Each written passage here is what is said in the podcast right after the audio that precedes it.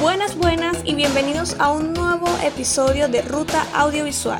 Estoy muy feliz de volver a este espacio, esta vez con un tema que toqué anteriormente y me refiero a las plataformas de streaming. Pero en esta oportunidad vamos a repasar lo que fue el inicio de esta revolución. Un dato curioso antes de comenzar es que la primera patente que usó la palabra streaming fue en los años 20. Qué loco porque ni siquiera existían las computadoras en ese momento. Fue una empresa que desarrolló una plataforma de música continua para negocios. ¿Qué tal? Los inicios del streaming fueron las estaciones de radio por internet, porque el audio no necesitaba tanta velocidad para escucharlo de manera fluida.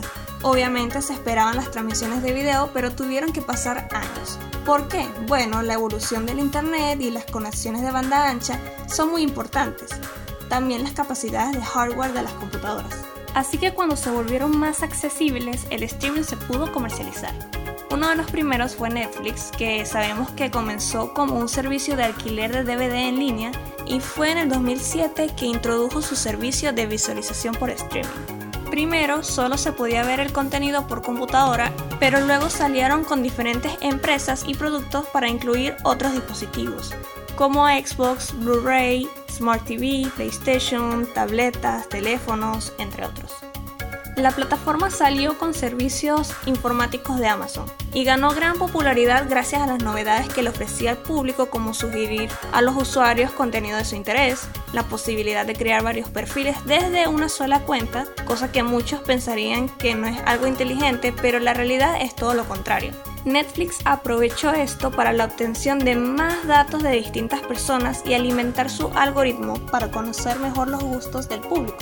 A pesar del crecimiento de la industria, los retos de contar con todo el equipamiento necesario como para cumplir con el enorme flujo de demanda y la necesidad de mejorar la experiencia de los usuarios, lo que significa un mejor rendimiento y la solución a los picos y caídas de las demandas del público que cada vez son mayores.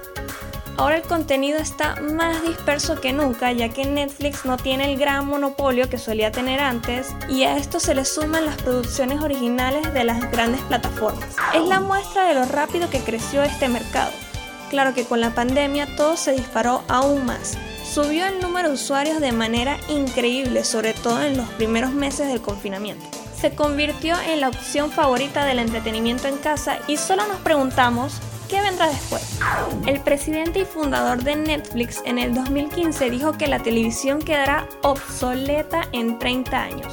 Sí, así es, fue una declaración fuerte, pero la realidad es que ahora tanto la tecnología como los modelos de negocios están evolucionando más rápido que nunca. Tenemos que aceptar que nos acostumbramos a ver el contenido que queremos cuando lo queremos.